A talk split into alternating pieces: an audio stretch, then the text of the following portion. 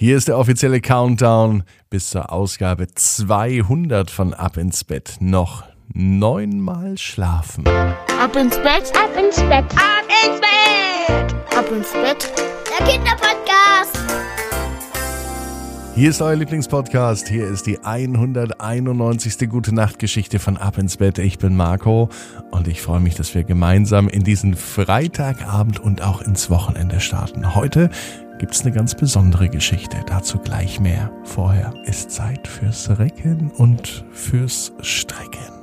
Seid ihr mit dabei? Dann nehmt die Arme und die Beine, die Hände und die Füße und streckt alles so weit weg vom Körper, wie es nur geht. Macht euch ganz, ganz, ganz, ganz lang und spannt jeden Muskel im Körper an und plumpst dann ins Bett hinein.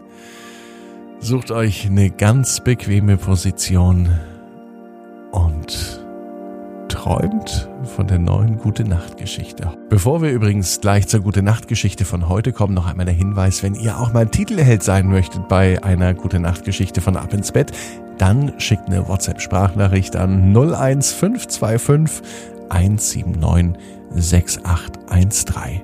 Hier ist die 191. Gute Nacht Geschichte für den Freitagabend, den 5. März. Philips großer Traum.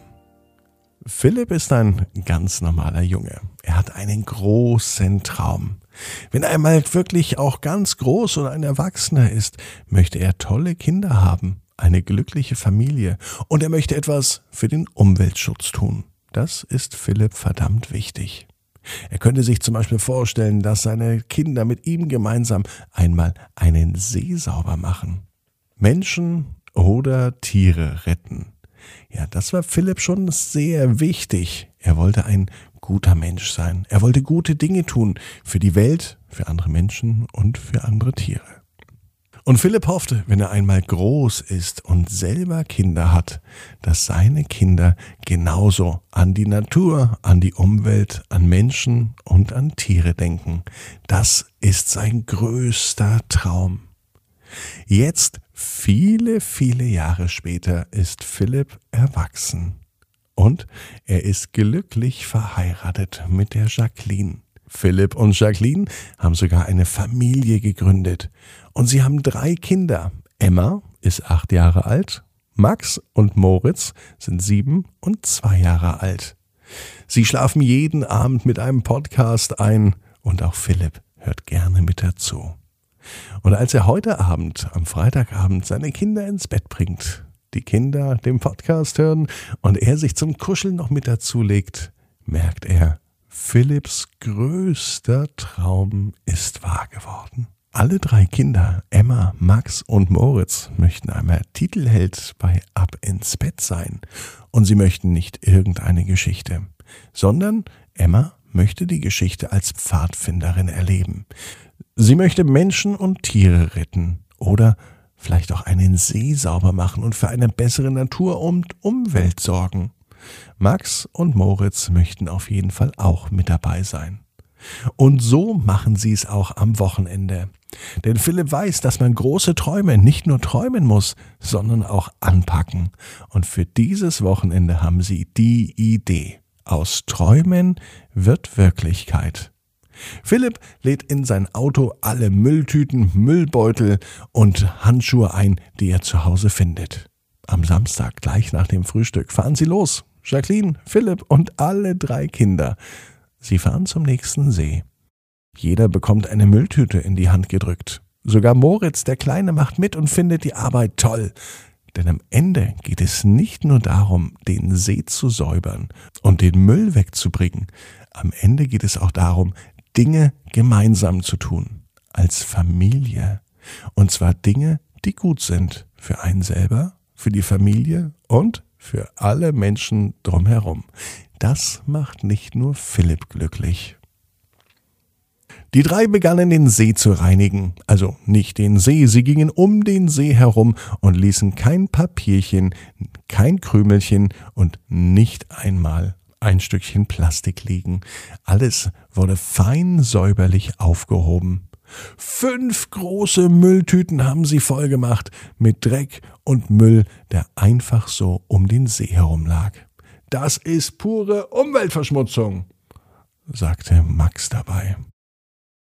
Moritz nickte einfach. Er wollte auch, dass der See sauber ist, denn schließlich wollen sie bald alle darin baden.